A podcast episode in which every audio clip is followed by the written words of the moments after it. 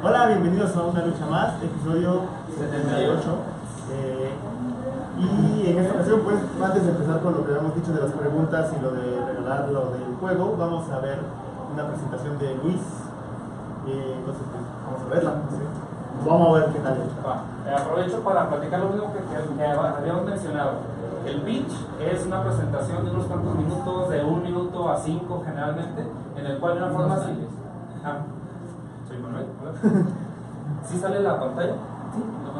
Que de una forma sintetizada explicamos un proyecto. Y aquí en KO lo hacemos muy seguido. Cuando tenemos un proyecto con un cliente o cuando hacemos un desarrollo propio o tenemos que comunicar un fondo de gobierno. O sea, para lo que sea, tenemos que desarrollar la habilidad de comunicarnos de forma breve y muy rápido que te empapes del proyecto, que el inversionista sepa el estado del proyecto. Ese arte de presentar en poco tiempo es algo que vamos a desarrollar. Luis ha estado trabajando esta semana en este juego, en este proyecto, y él como game designer tiene el control completo de las decisiones en torno hacia dónde va el juego. El lunes presentamos un teaser trailer y a cargo está Elías y tenemos a nuestros productores de una lucha más. Quisimos que hoy vieran esta parte como sesiones de trabajo en las cuales platicamos en torno a un proyecto y vamos a empezar a dar tips y vamos a aprender muchas cosas. Espero que les guste. Ya me fui. Ahí está la audiencia ahorita, como cuánta gente hay. Tranquilo, tú tranquilo. Tú Tranquilo. Sí, esto quedará grabado. Si alguien lo ve después, ahí. Y los 10.000 espectadores no te van a decir nada, ya no está Bueno, ok, buenas tardes, yo soy, como dijo Edgar, Luis Gerardo, yo soy game designer de Tamarindo Studios y hoy les voy a presentar el pitch de Blind Road. Tamarindo Studios es una empresa de videojuegos en Chihuahua que se ha dedicado los últimos meses a hacer juegos experimentales y muy pequeños, juegos como Enigma y Trecochi Wars. Ahora, ¿qué es Blind Road? Bueno, Blind Road es un juego de muchos tipos al mismo tiempo. Es un idle game, es un juego de texto y es un RPG. La mejor forma de, de escribir esto es con el término Unfold Game. Juegos que empiezan muy sencillos y, y terminan muy complicados. La audiencia que tenemos es para gente de mayores de 10 años. Cualquiera lo podría jugar, no es tan violento, es accesible. Va a ser lanzado para juegos de, para Android y para iOS. Y va a tener una duración de unas 5 horas mínimo. Ahora, ¿de qué trata? Bueno, imaginen esta situación. Tú eres un viajero que despierta en la costa de una isla, herido y sin poder ver. Te arrastras por la costa intentando encontrar un lugar donde poder recuperarte, pero te desmayas en el intento. Despiertas tiempo después en una cabaña, te empiezas a recuperar y te das cuenta de que fue una niña la que te ayudó a recuperarte. Ahí es donde empieza el juego. Te curas, juntas recursos y tal vez después te das el lujo de salir a explorar.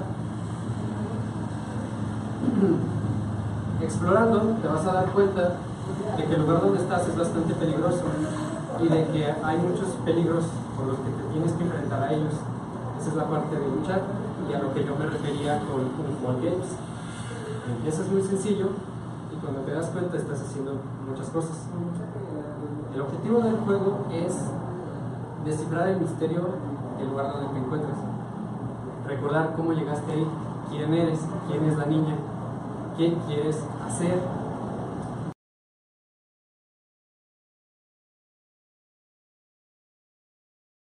El juego es bastante sencillo. Vamos a tener un teaser el lunes 14 de ¿No está agosto. firmada por ti, no importa?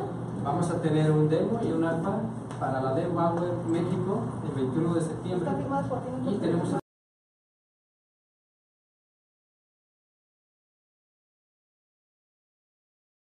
Bien, eh, si alguien del público tiene preguntas, sería ideal, es un momento perfecto para contestar.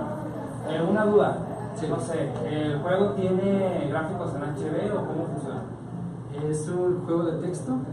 Eh, la resolución va a ser obviamente de alta definición, pero no esperes gráficas de.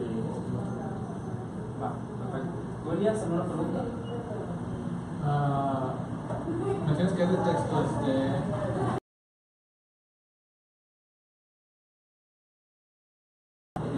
Lo que hace especial estos juegos es el hecho de que entre más los juegas, más te das cuenta de qué puedes hacer y de que hay más de lo que aparece. La historia.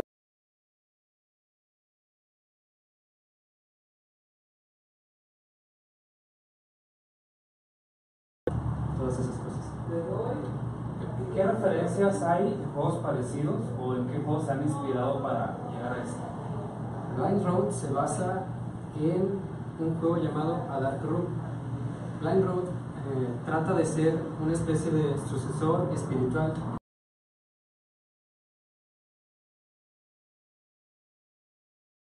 todo lo que no, llevarlo al siguiente nivel, se podría decir. ¿Hay preguntas del público? Hasta ahorita no veo. Pero sea lo mismo. Va, perfecto. Lo dejamos así y muchas gracias entonces.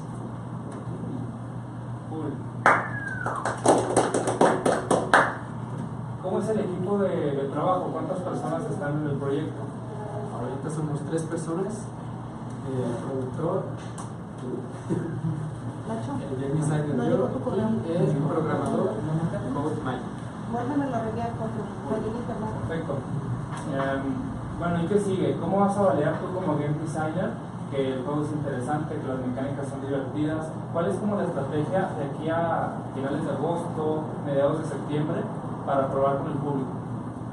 La, la mejor forma de hacer este juego es empezar con un producto mínimo viable, con que se pueda jugar basta para empezar a probarlo con las personas, para ver si sí es divertido o no, y qué es divertido y qué no. Y así iterando hasta que quede un juego completo, divertido y divertido. Ah, perfecto. Creo que por lo pronto de pitch sería todo. Sería todo. Cool. Eh, estamos trabajando entonces en lo del trailer o teaser. Más o menos como quedó al final la idea. Ya, ya hicieron un storyboard, ya está planteado el guionada, se va a llenar con texto, imágenes. Sí, va a ser mm, aproximadamente 5 o 6 imágenes. El lunes. Ya se despidió Axel. Como Ya se fue. con esta estética de la que comentamos y que pronto la podrán ver. Se, se hicieron algunas correcciones, se hicieron pruebas aquí con los mismos compañeros de, de entendimiento del mismo teaser, de qué tan claras estaban las ideas de la historia, de la narrativa. Y creo que llegamos a una antes de que inicie ya la edición. ¿Cuál es el plan para, no sé, se trabaja fin de semana? ¿Seguimos el lunes? ¿Cómo? No, definitivamente fin de semana. Va, Sí, perfecto. no. Va, ¿Vienes mañana? Probablemente sea mejor que lo trabajara mi de escritorio, la tengo ahí los programas, y ya traerte el lunes. Ah, perfecto. Algo muy, muy importante, y lo platicamos mucho en el estudio, tenemos que mostrar nuestro trabajo lo más pronto posible. Nos pasa mucho que el programador dice, oye, durante estos tres días no te voy a mostrar nada hasta que ya lo tenga listo. Está bien, pero el problema de esa forma de trabajar es que si lo que hiciste durante tres días al final no es lo que quería la otra persona, el cliente, el cliente interno o la otra área, vas a tener que volver a hacer totalmente desde el principio. Por eso, algo que pedimos mucho en la área de producción es constantemente muestra un screenshot de lo que llevas, muestra, por ejemplo, eh, las ideas, los bosquejos, el progreso, y ahí podemos afinar mucho. Sí, este, sin duda podría a llevar un avance a mitad de este periodo, o sea, sábado de la noche, mañana de la noche. Este, no sé si tendrían disponibilidad de verlo los dos. este, No, definitivamente. Y algo muy importante, trabajamos con personas de todos lados del mundo, o incluso ahorita estamos reunidos dos, cuatro, cinco personas en el mismo espacio. Hay que saber trabajar tanto con personas a distancia, o a veces nos toca que el fin de semana no nos reunimos en el mismo lugar, pero cada quien desde su casa. Ah, por ejemplo, Food Magic está en Ciudad Juárez, Gerardo Garay está en Luis, Luis G, está en va y viene, y a veces, a veces no, y Emanuel está ocupado todo el mendigo día, y hasta en la noche es cuando tiene oportunidad de revisar los avances del libro. Entonces, hay cierta sincronía como ahora en una reunión que pausamos todo para estar juntos y también esa sincronía que cada quien puede avanzar en su casa o en las tardes, etc. Pero es como, es, es la primera vez que trabajamos en este proyecto con Luis, con Elías, Emanuel y Salvador. Es que tenemos que aprender a trabajar juntos, conocernos, saber qué es lo que más le gusta a Luis, qué es lo que más le gusta a Elías. ¿va? Y ese es el tipo de dinámicas que formamos en equipos como este. Por eso era muy importante para mí viernes antes de irnos a descansar, juntarnos, platicar sobre el proyecto, ver avances y tomar ideas. ¿va? Prácticamente sería todo yo creo que de esto. Podemos, si ustedes quieren quedarse un rato más, a participar en, una lucha más. O sea, Por tienen que favor. ir. Yo Ah. salgo casi diario. pero Yo más está bien solo quería que viéramos igual rápido el storyboard contigo. Ah, perfecto. Pues no sé si quieran que lo transmitamos. ¿Cuál? Eh, el storyboard en teaser. Ah, sí, está estaría bien. ¿Perdón? Estaría bien. Ah, perfecto. Para quien no sepa qué es un storyboard o qué es un storyboard. Ya. Hay. ¿Qué es un storyboard, Elías? No, no, me, no me salen las Un storyboard es una narrativa gráfica de lo que más tarde se va a ser un producto audiovisual, ya sea una animación, un tráiler, una película de serie real, o cualquier cosa que se pueda plasmar primero en imágenes secuenciales, eso es un storyboard. Va acompañado de toda indicación técnica que necesitas saber, como este, movimientos de cámara, diálogos que vayan incluidos, algún sonido especial. Y lo, más, lo importante es que sea lo más claro posible. O aunque sea, o que sea fácil de comunicar con la gente que estamos trabajando, porque al final de cuentas es algo que se maneja en el equipo de trabajo. y se utiliza para todo. Cuando hacemos aplicaciones, para describir el flujo de, de esta pantalla, hago clic en este botón, me voy a la siguiente, escribo esta información, se utiliza mucho, digamos, historias de usuario y nos apoyamos con los storyboards. De una forma hecha a mano o en un software interactivo ya después, vamos describiendo y comunicando la forma en que funciona el flujo de una aplicación, de un juego, de una historia, de una película. Sirven para todo, yo creo, son muy útiles. Entonces, yo creo que nos podemos acercar aquí para que la cámara lo vea y aquí platicamos. ¿Qué les parece? Ah,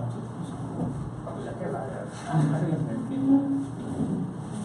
Y bueno, mientras se da, ¿cómo nos fue la semana? ¿Cómo nos sentimos? Un poquito pesada la semana, pero la opinión de cada uno. Tú, Luis, es tu primera semana aquí con nosotros, ¿verdad? Sí. ¿Cómo te sentiste?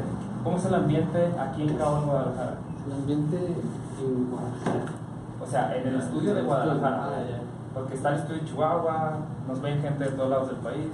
El de Guadalajara ahorita está medio eh, estresante, muy poco. Es más bien porque llevan, ¿cuántos? 25 proyectos al mismo tiempo. Así que se necesita hacer tiempo completo, sí o sí. Pero eso se eh, hace un poco más pasable y leve porque hay un montón de cosas para relajarte. Tienes que tienes donde comer, tienes donde jugar, tienes donde tomar aire. La gente es muy tranquila, es muy relax. Se dicen de cosas y eso está muy chido. No es nada corporativo. Si fuera así, no, sería muy bien. El tanto productor cabellento. Productor. Cabellento. Ah, está bien. Así es mejor, de hecho. Traigo en friega y me traigo en friega. Pero bueno, creo que se ha formado un buen equipo, eso sí lo tengo que decir en cámara. Este, la mayoría de ustedes, ustedes tienen un mes, ustedes dos una semana, ¿no? ¿Tengo entendido? Bueno, un poquito más de un mes. Y se ha formado una química muy padre de las personas que me han tocado trabajar últimamente. Muy comprometidos, con mucho talento, con mucha disposición de aprender, con mucho entusiasmo por lo que hacemos. Y eso está bonito, es trabajar con gente súper talentosa. Lo, lo saben, ¿no? Yo, vivo en Chihu- yo vivía en Chihuahua, me vine a vivir a Guadalajara a ver qué encontrábamos. Y me encanta que es un concentrador de talento, un concentrador de gente que quiere hacer cosas diferentes y vivir bien haciendo cosas. Entonces, estoy súper contento. Elías, ¿cómo te has sentido en tu primera semana? Ah, bien, este, sí ha sido muy poquito tiempo, tres días me parece. Ah, desde el primer día se notó principalmente lo que es este, esta dinámica de equipo.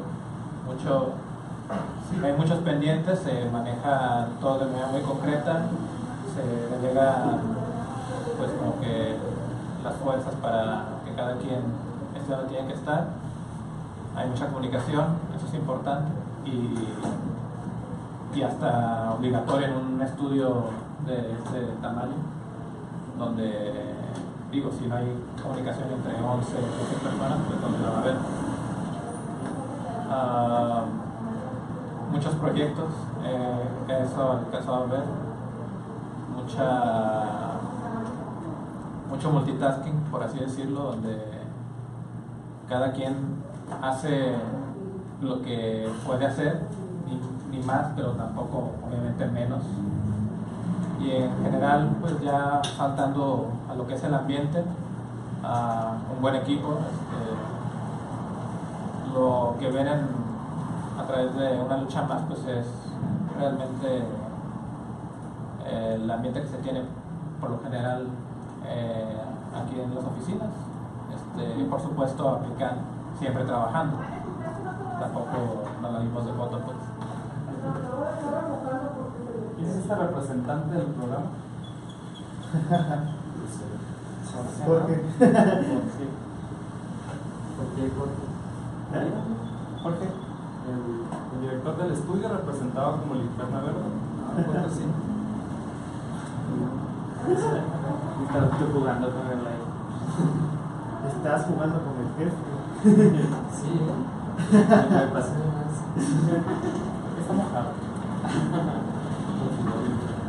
Este, ¿qué más tenemos para una lucha más? Viernes, por fin, gracias a Dios es viernes. Sí. Desde ayer pusimos la dinámica de que dijeran un número del 1 al 100. Es muy sencillo para ganarse un juego. O sea, Paris ayer pensó en un número.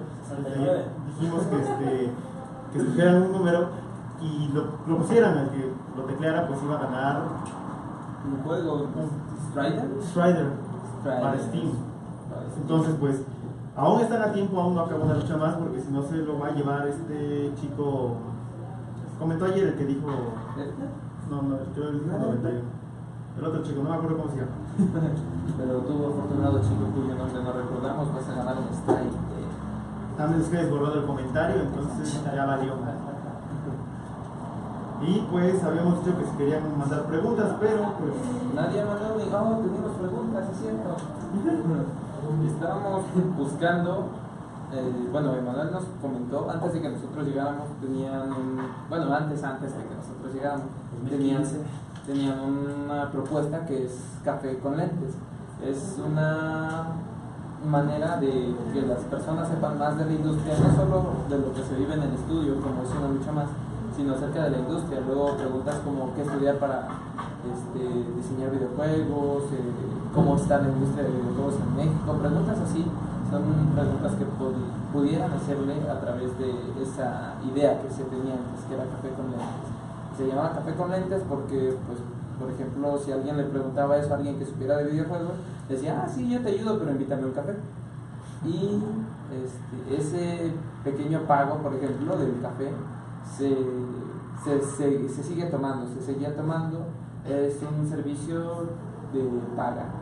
Es para ayudarlos ustedes y ayudar al estudio, ayudar a las personas que responden a estas preguntas. Toman un poquito de su tiempo, pero es como una, una membresía para poder este, bueno, tener personas que sepan de la industria que respondan sus preguntas en vez de estarlo googleando ahí que no, no se encuentre, pues ya tiene a personas especializadas respondiendo sus dudas. Para eso Dijiste que la idea era y luego dijiste que la idea es. ¿Se Ok. canceló?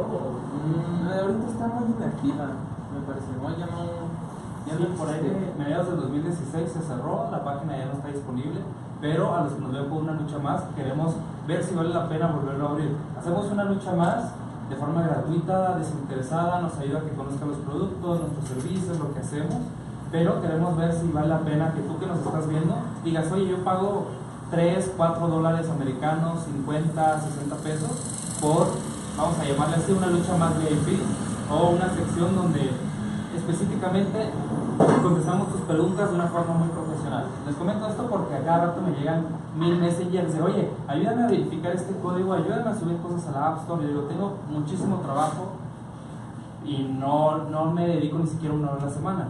Pero lo que podemos hacer es, si tú tienes alguna duda específica, tienes personas de arte, de programación, de área comercial, administrativa, y por administrativa también me refiero a pocos estudios dicen, oye, ¿cómo pago impuestos? ¿Cómo eh, aplico fondos de gobierno? ¿Cómo hago mis proyectos disponibles en Estados Unidos? Hay, hay un montón de cosas y mil categorías que pudieran orden- eh, organizarse las, las actividades. En Camino Industrial, por ejemplo, hay muchas personas en la comunidad que ganan 500, 1000 dólares de sus juegos. Los pudiéramos invitar aquí, que tuviéramos personas de, eh, invitados de alto valor que compartieran esta sección, no sé, una lucha más VIP o, o café con lente recargado o lo que sea. Pero me gustaría ver ustedes qué tal les parece la idea y a las gentes que nos están viendo, a las personas que nos ven, si, si vale la pena dedicarnos, no sé, unas horas al, al mes para hablar de esto, pero ya de una forma más organizada, más profesional. No, pues si pueden traer a los dioses de la industria aquí, estaría bien chido para mí. sé ustedes. Va. Podemos hacer una pregunta más para Adelante. ¿Qué carrera o especialidad recomienda para alguien que quiera hacer game design? Preguntémosle al game design directo al Luis. Pues la carrera se llama Desarrollo de Videojuegos. Sí existe, es muy nueva, así que los planes de estudio están por todos lados. La universidad que yo agarré es la Universidad de Artes Digitales. Está aquí mismo en Guadalajara. Escuché que hay otra en Guadalajara, algo de 3DMX o algo así. ¿La unidad? Mm, No sé bien, pero si No, te 3D dijera yo una, la de artes digitales. Allá aprendes a programar y game design. Los profesores de game design son muy buenos, eso me consta. Sin embargo, bueno, Los que me tocaron es. Bueno, Ovidio, ¿te tocó clase con Ovidio? No, no, no bueno, Ovidio. Bueno, en la otra o... Ovidio sí es chido. Y Evidentemente hay de todo. Sinceramente en México yo creo, y ustedes no sé qué hayan visto, estamos muy verdes. Vino Yoko Taro, vio los, la calidad de los estudios que tenemos y nos dijo, saben que están muy verdes, porque nosotros tenemos haciendo juegos desde los 80s y ustedes desde los 2000 s Evidentemente tienen 20 años más de generaciones profesionales, más de empresas, allá están las empresas que desarrollan las consolas, no sé, hay otro ecosistema bastante diferente. Lo que ellos estaban haciendo en los 80s, 90s, nosotros apenas estamos empezando. Este estudio tiene 13 años, los estudios en Chihuahua tienen menos de 5 años y por lo tanto hay ese ecosistema como universidades, como profesionales, profesores. Yo creo, y complementando la pregunta tuya, es muy importante las universidades, muy, muy, muy importantes, pero no es la única forma. Si no combinas, por ejemplo, una educación formal universitaria con la práctica en un estudio, haciendo las cosas, no cierras el círculo. Y tú lo has visto, por ejemplo, lo que tú has estudiado en la carrera es súper padre, súper bueno, pero aquí estás aprendiendo, creo, un montón de cosas Más. que no te da tiempo en los cinco años de escuela. Incluso los planes de estudio, aunque tú como profesor quieras dar todo, no te alcanza el tiempo. Sobre todo lo que friega mucho a nivel universitario es de que, vamos a poner que ustedes cuatro quisieran entrar a la misma clase, el plan de estudio se tiene que bajar al nivel de la persona que menos sepa. Entonces, si él es entusiasta, ya le mueve mucho, y ustedes tres no le mueven nada, tenemos que adaptarnos a lo que vaya en grupo.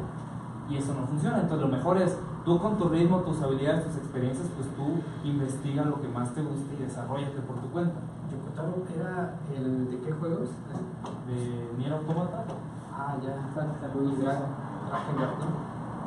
Sí, oye. vino, que gracias a una de las universidades, vino a Guadalajara y tuvimos la oportunidad de hablar con él sin su máscara de luna y super padre, fue una experiencia muy bonita. Pero sinceramente sí nos dijo, ¿saben qué? Lo- incluso los mejores estudios de Guadalajara están así y se vale. Y a mucha gente a mí no me quiere porque, pues decimos la verdad, somos pequeños. Y eh, somos pequeños en muchas cosas. En deportes no hemos ganado el mundial de fútbol de los. Yo pensé que nada más el estudio. Sí, o sea, como México podemos mejorar en muchos aspectos. Este, vamos a mover la cámara porque que no hay mucha luz. Ah, ok. Entonces, este lado yo creo que se ve. ¿Qué más preguntas tenemos del amable público? Solo esa hasta ahorita que no, ¿por qué no hay luz? Esta no es una pregunta. La de bien design y ya ¿verdad? A ver, ahí afuera, cerca. Bueno, de las que tenemos en el archivo de preguntas, Se ven interesantes. ¿se ve mejor? ¿O algo? ¿Ya no hay más para...? Ah, ¿está bien que se vea? Ah, está muy para allá. Sí me gustaría que los que nos están viendo opinen de qué les parece una lucha más. Si han visto últimamente la toma de liderazgo Nacho y Edgar, creo que han hecho muy buen trabajo. ¿Qué le quitamos? ¿Qué le ponemos? ¿Cómo hacemos más interesante el programa? Originalmente era el monólogo de Jorge, Después se fue haciendo una serie de dinámicas, por ejemplo, grabamos lo de carne asada, que estuvo muy chingón, verdad me gustó mucho. Gracias a los patrocinadores Edgar y Nacho que trajeron carne oaxaqueña, quesillo, frijolillos, frijolillo, Carnilla, tortilla. tortilla. ¿Qué hacemos? ¿Vemos otra? Otra ¿Puedes pregunta. compartir en redes sociales? Sí. Va. Sí, lo compartí. Que otra pregunta. ¿Dice aquí con esta? ¿Cuál es? Ah, en el que trabaja. Eh, Las grandes industrias de videojuegos. ¿Hay alguna en México que opere aquí, ya sea en creación, mercadotecnia, publicidad o algún departamento? Yo tengo mi opinión, pero ustedes qué opinan primero. de las empresas de México, Ajá. ¿cuáles las más grandes? Ah, Yo tengo, se me acaba de olvidar cómo se llamaba. Hyperware, algo así. Hyperverse. Es de la Ciudad de México, hicieron un juego de gatos que se llama ¿cómo? Kleptocats. Kleptocats. Tiene un millón de descargas.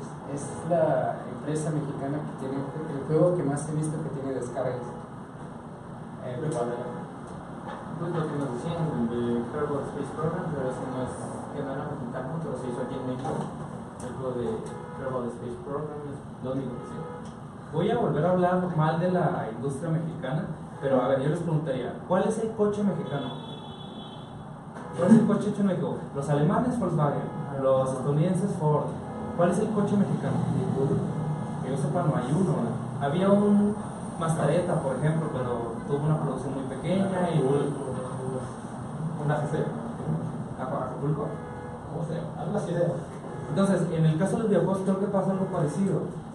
Bueno, en el caso de los coches, tenemos en Puebla la fábrica de coches más grande, no sé, de Latinoamérica quizás, pero no son autos mexicanos.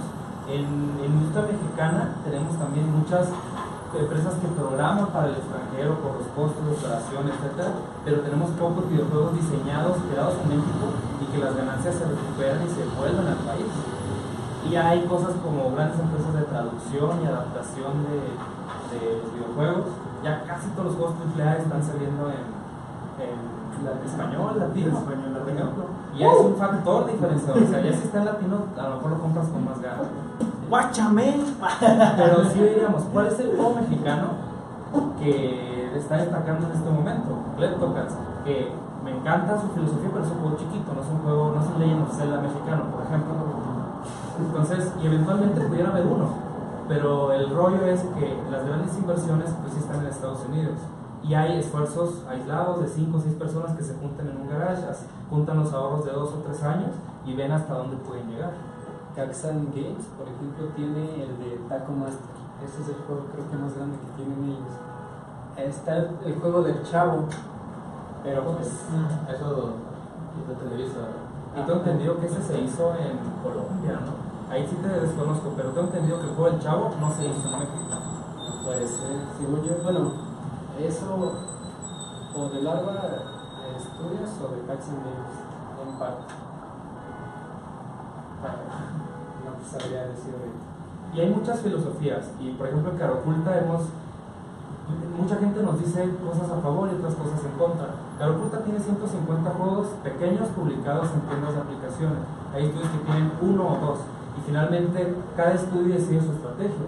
Hay, no sé, se me ocurre por ser compañeros. Eh, Lienzo Chihuahua, el estudio que está desarrollando eh, Mulaka y desarrolló Hunter Legacy, tienen menos de 5 juegos han hecho juegos para distintas empresas, etc. Pero yo le conozco estos dos grandes juegos durante un periodo de varios años. Y a otras organizaciones, por ejemplo, nosotros hemos hecho 100 juegos. ¿Cuál es mejor, cuál es peor? Definitivamente no hay una estrategia como tal. Es la que a ti como estudio te haga sentido, la que más rápido recupere tu inversión, la que a ti te haga sentir mejor, la que el tipo de juegos que tú quieres hacer vaya con tu filosofía de organización. Realmente. Pero lo que yo sí quiero poner en la mesa es de que como México, como país, tenemos que destacar mucho más, sea con juegos chiquitos, sea con juegos grandotes, sea con millones de descargas o con 10 jugadores felices, pero sí tenemos que esforzarnos más a cerrar el círculo completo, crear, diseñar propiedad intelectual propia, hacerla con buena calidad, que compita en los mercados internacionales, que venda lo suficientemente bien y que te dé dinero para volver a hacer la siguiente producción y cada vez mejor y mejor y mejor. Creo que eso es algo que debemos enfocarnos la mayoría de los estudios. no hacer un gran juego que cueste millones de dólares, que no recuperemos la inversión y el estudio se desanime porque hacer videojuegos no es una forma de vida sustentable, creo yo. Ver, otra que. Esta que tú eres productor, programador. Este, ¿Han pensado hacer un videojuego que haga videojuegos como el de Mario Maker? De pensarlo, sí. Estaría chido antes de dormir. algún juego que haga juegos. Eh, fuimos a, en la reunión pasada de comunidad que ustedes fueron, andaban viendo que la inteligencia artificial se está yendo mucho hacia crear contenidos originales, a crear, por ejemplo, historias, items, y en teoría es un software que crea mecánicas en torno a los juegos. O vimos incluso un juego de tablero que una computadora lo programó y generaba la- generaba las tarjetas también. O generaba tarjetas. Pues, evidentemente, e- eventualmente sí vamos a poder llegar a algo así. Pero por lo pronto, crear un Mario Maker o un RPG Maker o un software para crear juegos es muchísimo esfuerzo. Está cabrón, la verdad.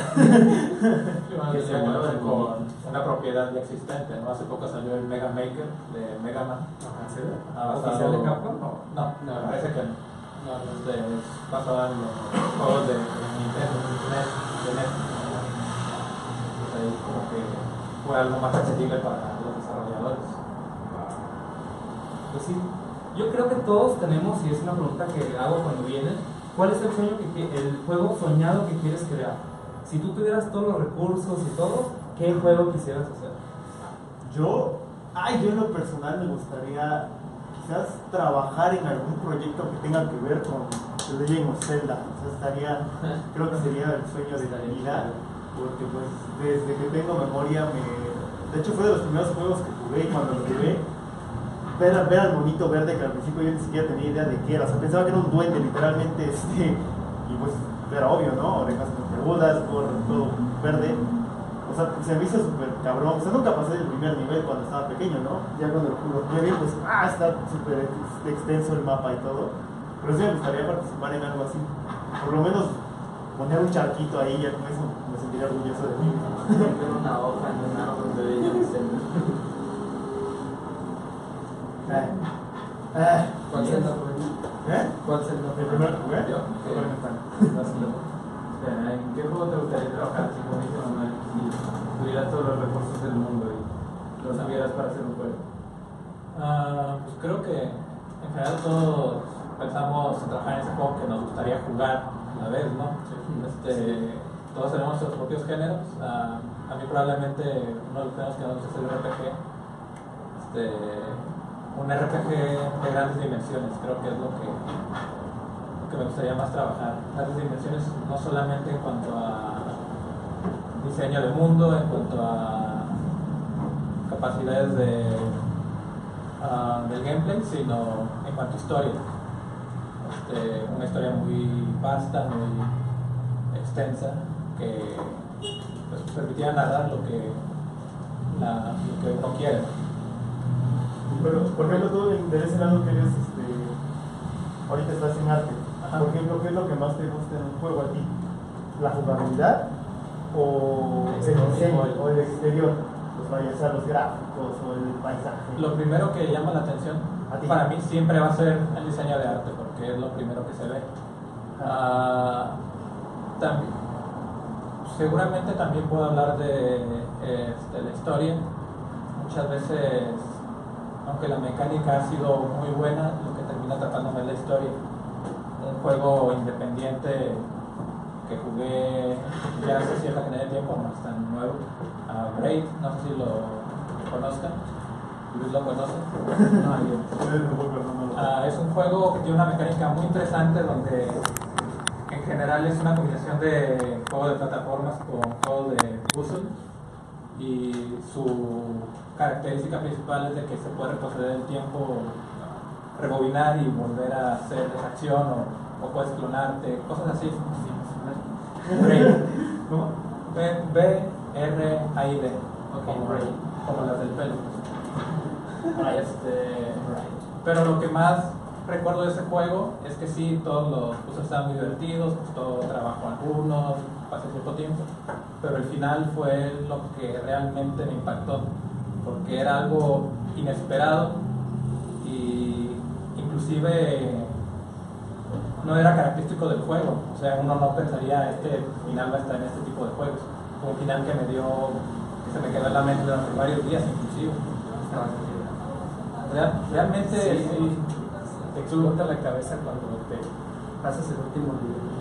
Sí, porque inclusive es hasta como una cachetada a ti mismo como jugador. Ajá, por andar haciendo cosas que te das cuenta de que estabas Ajá, haciendo. sí, es algo muy interesante. ¿Para qué plataforma está eso? No, Ah, está, no sé si esté para alguna consola, pero yo lo jugué en computadora y está en Steam, por supuesto. Está para el 360. Steam, el número, solo tienen que Ah, decir un 360. número.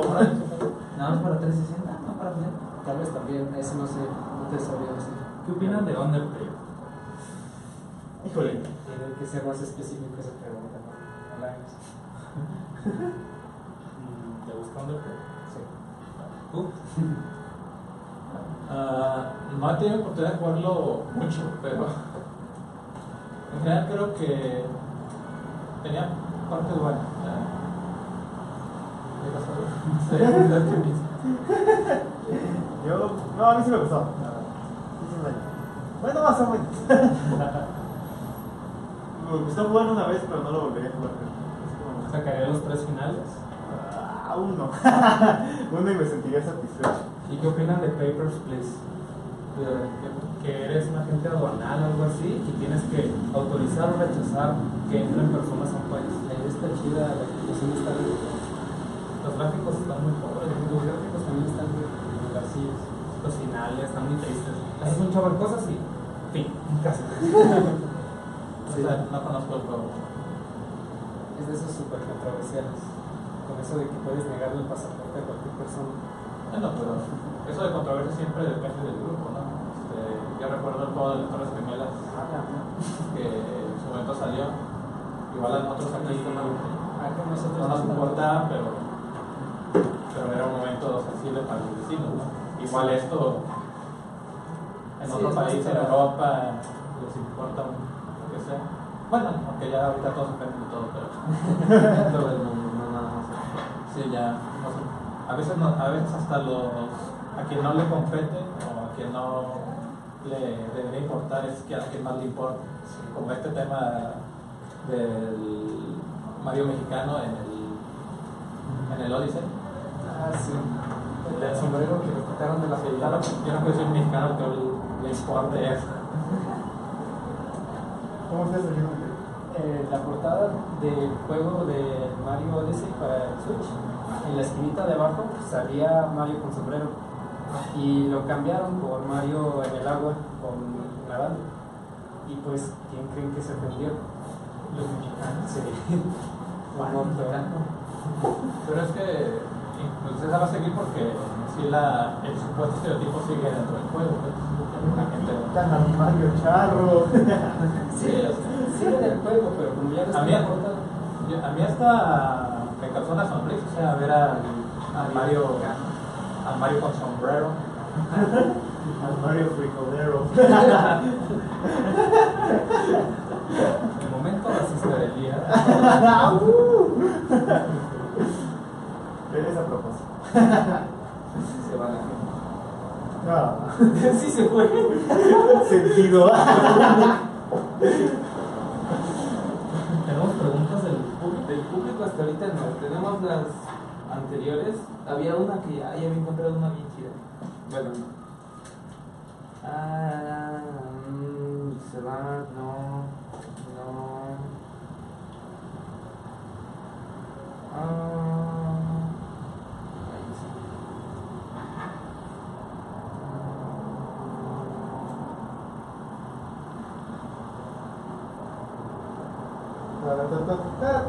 No, no tiene música así de por Sí la tengo, pero No se puede poner. no la puedo poner porque no solo tengo. Puedes poner música libre de derechos. Puedes cantar una canción. Voy a inventar una canción. También tengan 200 años por ahí que ya aprendió. Ahí si quieres. Ah, ok, aquí está. Este, ustedes que han hecho muchos juegos y al creador de videojuego le gustó su videojuego en general y le gusta a los demás, no nada que ver. A ver, otra vez. Sí, sí, bueno. Ustedes que han hecho muchos videojuegos, si al creador del videojuego le gustó su videojuego en general le gusta a los demás o nada que ver. O sea, si, el, Ah, si influye el que, al, el que al creador le guste mucho el videojuego con que a los demás les guste generalmente. Ah, ya. ¿Quién quiere contestar? Yo no puedo. Que hayan hecho juegos. Ajá.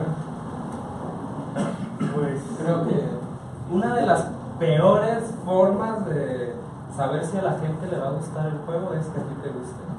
Y por ejemplo, yo soy uno de los de ellos, ¿no? A mí me encantan los juegos de deportes que tienen un nicho así. Y conozco muchas personas que dicen, oye, quiero hacer un RPG súper chido, tematizado en dinosaurios voladores. Y quizás nada más a ti y a dos amigos le guste.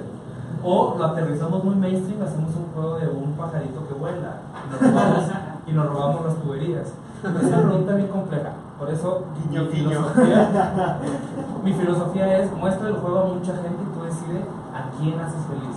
A un millón de personas, a 100 personas, a mil personas. Lo que sí es una realidad es que tu juego no le puede gustar a todos. Eso sí es definitivo. Pero si logras que le guste a punto un por ciento de la población o al 30% de la población, tú tienes que decidir, ¿no? Pero bueno, no sé, Grand Theft Auto, ¿cuánta, de, de la gente que tiene PlayStation o Xbox, ¿cuánta gente tendrá eh. GTA? No sé, 50% de los dueños de un Play tendrán GTA, o sea, Yo creo que sí. eh, o sea, ¿Y cuántos tienen juegos indies como los que mencionamos ahorita? Un por ciento.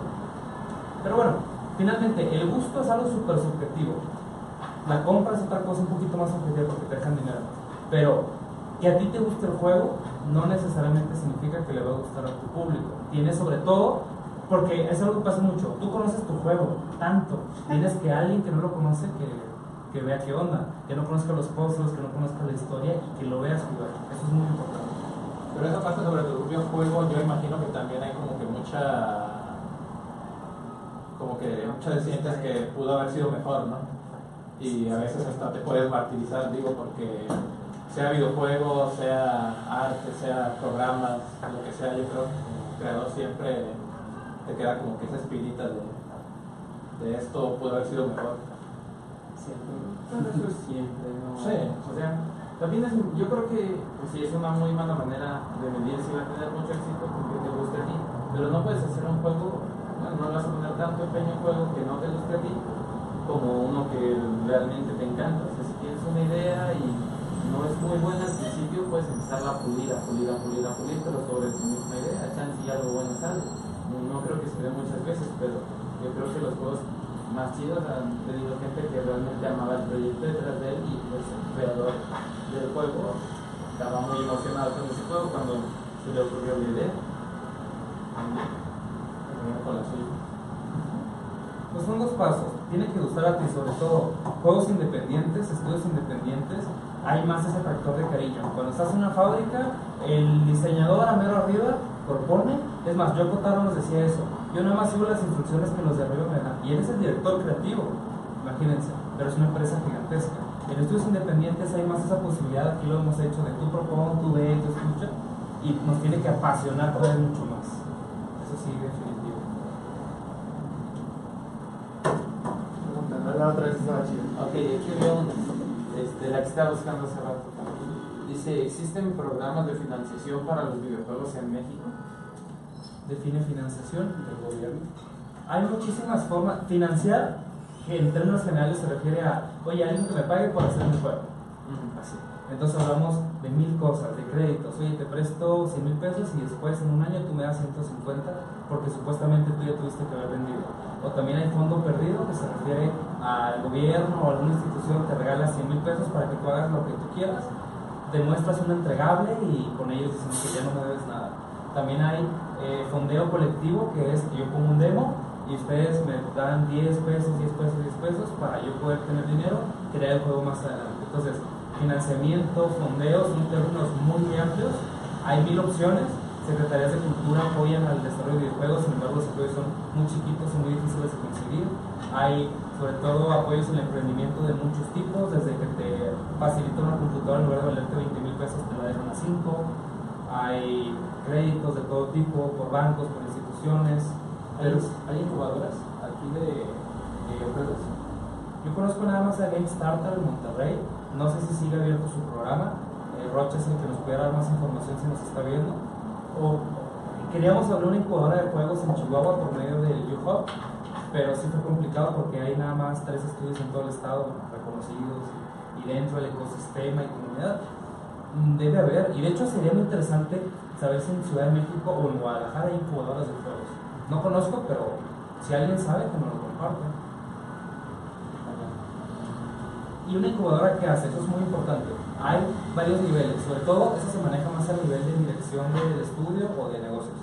Está la incubación, la aceleración y la internacionalización. Por ejemplo, y vienen tres etapas muy sencillas. Cuando tú nunca has trabajado en un estudio de videojuegos o has trabajado como empleado, pero nunca has abierto una empresa o un estudio, nunca has sido director de un estudio, te incuban a ti y a tu proyecto. Es decir, tú presentas, oigan, quiero presentar este jueguito, como vieron el pitch al principio, y lo presentas con distintas instituciones y ellos te ayudan a desarrollar tu propuesta de negocio, tu plan de negocio, ciertas herramientas básicas para novatos que no saben nada. Y después la vas ejecutando y tú validas y voy haciendo el juego y a ver, vamos, ¿cómo van mis ventas? ¿Cómo van mis indicadores de activación, adquisición, recurrencia, eh, compartir y revenues, por ejemplo? Y así, o sea, hay, hay muchísimas, muchísimas cosas en la etapa de incubación. Ya que tienes ventas, ya que tu estudio está formalizado y gana más de lo que pierde, ya empieza una parte de aceleración. ¿Cómo crees que el negocio? Y ya que estás bien en México, viene la parte de cómo lo llevo a Estados Unidos o a Inglaterra, cómo externo mis servicios para que allá los puedan contratar. Es un proceso ya más cargadito a la parte de administración. Pero eso, eso pudieras encontrarte en una incubadora. Algo que sí me queda muy claro es que hacer juegos no es nada más la parte creativa. Es muchísimo la parte de marketing, administración, impuestos y cosas aburridas. Pero importantes. Yo creo que son importantes porque si no las haces, hay ese mito como que del desarrollador independiente se sienta, programa todo el día y saca un juego y mágicamente le va bien. Pero el porcentaje de gente que tiene éxito de esa forma es muy poquito. Muchos se quedan en el camino, endeudan la casa, se quedan sin coche. Y el plan es pues que no te pase tanto. Pero es- El plan es que amarre. Pues una última pregunta, pero es que son, son como 298 preguntas. Pues es una prueba de lo que habéis dicho. Eh, Ok, la que caiga, escoge una. Dime un número entre 200. Ah, miren, así se escoge un número entre un rango. Un solo número, es Un número. juego. Ok, entre el 268 y el 290. Yugoslavia. Ah, no, ok, Yugoslavia. 270. 270. Me Ah, parece que dice, más o menos arriba. eh, ¿Y a quiénes se pueden contratar para la elaboración? Ok, esto dice, ¿y a quiénes se pueden contratar para la elaboración de un videojuego? Como por ejemplo al equipo de Caracol. Se puede contratar a Carapulta, pero no es gratis. Bueno, hay diferentes modelos, pero donde me parece que hay gente que viene y se genera una.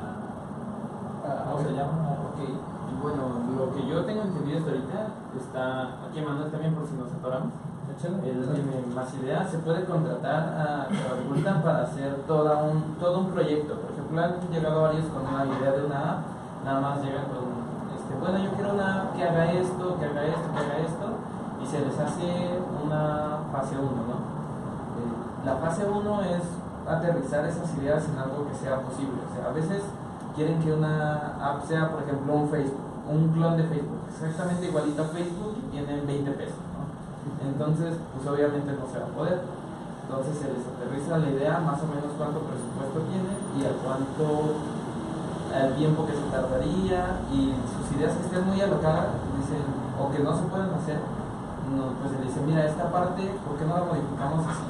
Se les dan opciones y se les muestra un flujo de la aplicación de cómo puede, no programar, sino ideas de esta pantalla es la pantalla de inicio, estas funciones va a tener, de aquí se va a ir aquí, de aquí se va a ir aquí, y más o menos esa es la fase 1 me parece. Esa sería la fase 1. Y ya de ahí se puede tomar el proyecto, se le da la opción de si quiere el proyecto, no quiere el proyecto, se hace una cotización de las obras, del costo, y se entra en el desarrollo y todo lo demás del, del juego o aplicación que quieran. También está la parte de nada más, ya que traigan un juego y se les ayuda a monetarizarlo, ¿no? A publicarlo, a ganar dinero de su juego o alguno, una vez nos habían hecho una pregunta de una lucha más de cuánto costaría hacer el arte para un juego y ya después nos contactó y pues se le dio un precio. También para eso podría ser, si tienes un juego pero no tienes arte o si tienes arte y no tienes el código, se puede contratar servicios por partes para hacer un juego o hacer una app desde cero. Así me parece que es la idea. Yo quiero empezar con una pregunta para todos, incluso yo también. Ok. ¿Cuánto costaría hacer Flappy Bird para iOS y Android? ¿Cuánto se imaginan en pesos que cuesta y cuántos meses se tardaría un equipo en hacer un Flappy Bird? La persona que hizo el juego se tardó dos semanas. ¿Ok? Vamos a poner, si, si nos dieran dos semanas, ¿cuánto costaría en dinero hacer Flappy Bird? Nada. ¿Cuánto le, cada quien piensa un número y ahorita nos lo decimos. No sé, 10 mil, 20 mil, 100 mil, un millón. Cada quien piensa un número de pesos. Y también la gente que nos está viendo, una triste persona que hace nos peor. Creo que es Edgar. Edgar piensa en cómo. Invi- invita a tus amigos si te gusta, si no, invita a tus enemigos. Ah, pues yo creo que unos 7 mil pesos. 7 mil pesos son un Flappy Bird. ¿Tú, Edgar? No, voy por 6. 6 mil pesos, 20 mil. 20 mil, Unos 10. 10 mil. Yo agarro así en promedio unos 15 o 20 mil pesos. Ay, no, vale, madre mío. Ahora, ¿y eso por qué voy a la pregunta? Porque se acercan muchas personas que no tienen idea cuánto cuesta el desarrollo tecnológico. Pero pongamos números. Un desarrollador de software cuesta más o menos 10 mil a 15 mil pesos por mes. Más o menos jodido.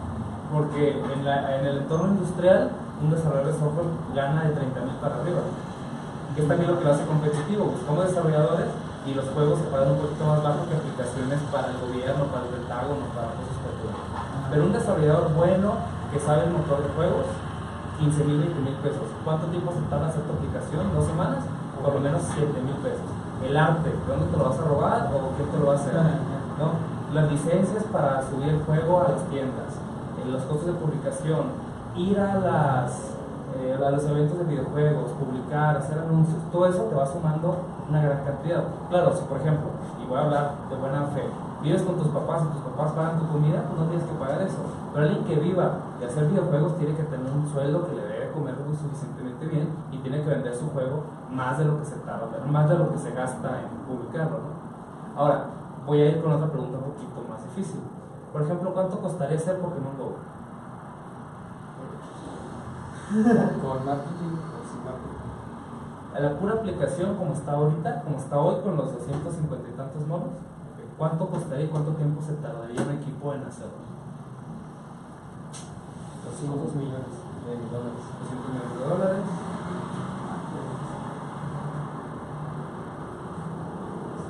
300. La mitad, 250. ¿Por qué siempre se va en contra? 250, pero sí, o sea, está en cientos de millones de dólares. Entonces, a veces alguien que hizo un juego de Flappy Bird que le costó 10 mil pesos, dice, ah, pues qué tanto es hacer un Pokémon Go. Está en la mano, aquí lo tengo, ya lo tengo. o hay gente que dice, oye, ¿cuánto costará hacer un Facebook? Facebook es gratis, hacer un Facebook debe ser muy barato. Entonces, las personas normalmente no tienen esa posibilidad, esa idea de cuánto hay esfuerzo detrás, cuántos elementos, cuánto cuesta hacer un personaje en 3D, en 2D, las plataformas tecnológicas que no se ven detrás de para soportar tu juego. No es lo mismo uno online que uno offline. No es lo mismo uno que soporta 100 usuarios uno que soporta 100 millones de usuarios. Cuando recién salió Pokémon GO se trababa cada rato. O incluso Twitter, una de las redes sociales más importantes, al principio fue un experimento, tuvo miles y millones de usuarios y salía la ballenita cada rato. Recibió inversión y ahora ya no se traba. Rearquitecturaron todo y eso costó millones de dólares. Entonces, hacer un juego cuesta mucho dinero. Si tú lo haces con tus amigos, por ejemplo, oigan, ¿saben qué? Vamos a salirnos a Carrefour, te vamos a poner el estudio que se llame Rostro Escondido. Y mucha gente nos ha rostro esco- escondido.